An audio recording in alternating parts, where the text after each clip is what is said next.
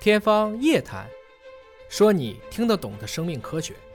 天方夜谭，说你听得懂的生命科学。各位好，我是向飞，为您请到的是华大基因的 CEO 尹烨老师。尹老师好，小伟同学好，今天我们聊一聊吃的健康，尤其是吃肉的健康。嗯，呃，红肉和白肉啊，这是我们普遍的一种分法。但如果说再准确一点，红肉应该指的是哺乳类动物的肉。就是它的这种血红素啊，包括它是肌红蛋白，因为它血液是红的嘛，对所以它肉部这个当中有大量的这种血红素的存在对，牛所以这肉肉啊看上就是红色的啊，羊肉啊，嗯对猪肉啊，反正对这都是被列为是红肉。红肉，嗯，白肉呢，就像鸡肉、鱼肉，对啊，鸭肉、禽类或对者是这个水生类的动物，属对于是白肉。对，那么现在就世界卫生组织有一个定性，其实挺可怕的啊，说是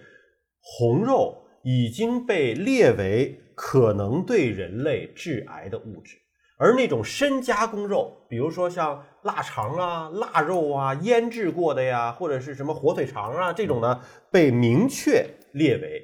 对人类是致癌物质嗯，啊。这以后这肉就不敢吃了。这个概念我们以前在节目当中也纠正过啊，世卫有两类的致癌物，一类、二类。嗯嗯，一类是叫做明确致癌物，就你说的；二类是可能致癌物，什么意思呢？它只是说这个东西会导致癌症，但并没有说什么量。嗯，也就是说，它是明确致癌，但是也不是说就不能吃，因为它要求一个特别大的一个天量。嗯，而可能的致癌物呢，也就是说这个因素和要素还不明显，只是说有这种可能的存在。嗯，换言之呢，这个里面也有非常多的一些争议。你比如说这个腌鱼吧，嗯，只有中国是腌鱼，嗯，他认为是可能致癌的物质，为什么呢？那不知道啊，只有中国腌鱼吗？呃，其实全世界都有腌制食品。啊，当然，你可以理解啊，比如说韩国泡菜，它里面确实是有乳酸菌的，它比我们今天的产生大量的纯粹的这种咸酸菜，比如做酸菜鱼那个酸菜来讲，它肯定是要健康一点儿。但是这个里面我也看见了，是实际上也是世卫的，这绝大部分人应该对东亚的食品，尤其是中国的食品，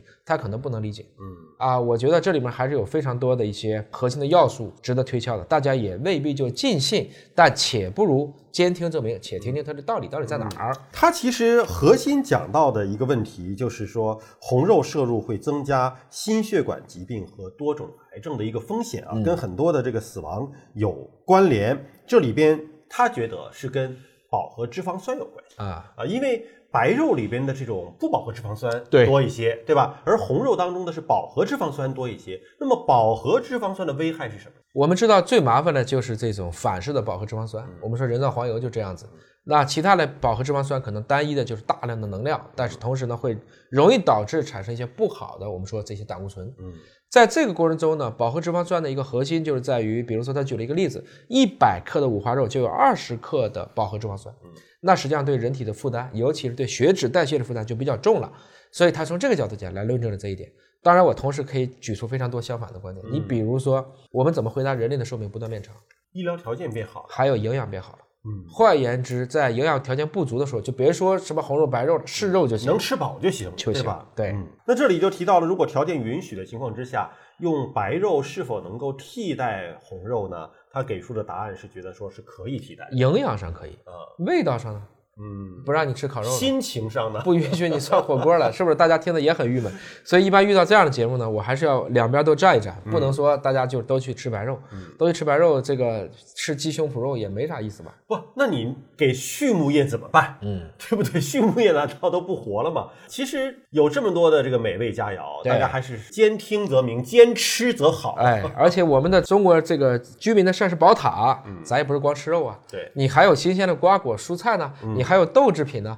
这些问题也是必不可少的，大家把它一起去考虑。哎，中国居民膳食指南当中呢，就推荐的是每天四十到七十五克的禽畜肉。禽畜肉其实四十到七十五克就是一个手掌心儿。一两到一两半，但实际上绝大部分人一定超标。啊嗯啊，你吃一块牛排，嗯可能那就这就超了呀二百二百五，对呀对那吧？就超这标很了正呀嗯常，是。那么柳叶刀的为最小化疾病风险提出了一个最优的饮食建议，说每人每天只吃红肉十八到二十七克，那十八的半手掌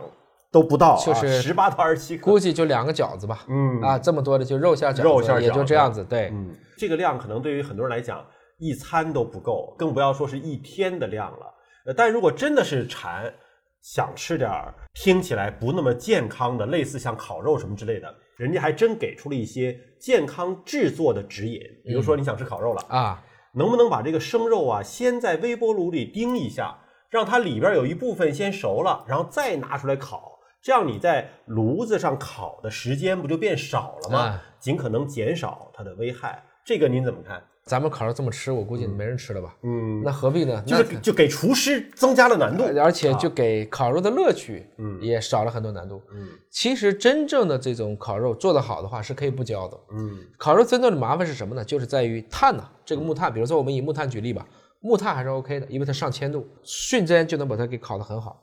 现在就怕这个温度不高不低的，比如说用这个燃气的，嗯那它烤的过程中呢，由于这个传热不均匀，它导致的一部分碳化，这还好，还有一部分呢就属于温度不高不低的，因为总有一个边界点嘛，温度不高不低就会产生类似于我们说的苯丙比，嗯，这些就是明确的、强烈的致癌物质。嗯现在说的主要是这些点，但是如果你把这些肉都放微波炉里叮一下，你再烤，嗯，你口感是不是就能达到这么好吃了？嗯，所以这又是一个见仁见智的问题了。我还是说那句话，听起来这些营养学都是美国做的，现在美国人的健康寿命比中国人还短。嗯，也就是说，美国今天费这么大劲说我医疗很强，但是最后你新冠造成现在十几万人死亡，几百万人感染，怎么说呢？能定标准的人未必就做得到。所以从这个意义上讲呢，啊，我是觉得我们有些不好的习惯确实应该摒弃，比如说大家不愿意用公筷啊，很多的时候愿意吃剩菜啊呀、长期的吃这种腌制、熏制的食品啊，我说长期啊，再比如说烤肉烤得很糊了，明显不能吃了，老人觉得浪费，夸一口又吃进去，这些问题应该摒弃。但你说就因为这个事情，我们就彻底就不吃烤肉了，那我觉得也有点因噎废食了。就是一个好的心情还是非常重要的啊。其实各方面的因素啊，很多科学研究是从一个侧面来切入，而人呢是一个综合的、复杂的一个有机体。对我们不仅仅要考虑的是一个物质的一个条件，包括我们的精神、思维的环境，这种精神条件也是对我们健康有非常重要的影响。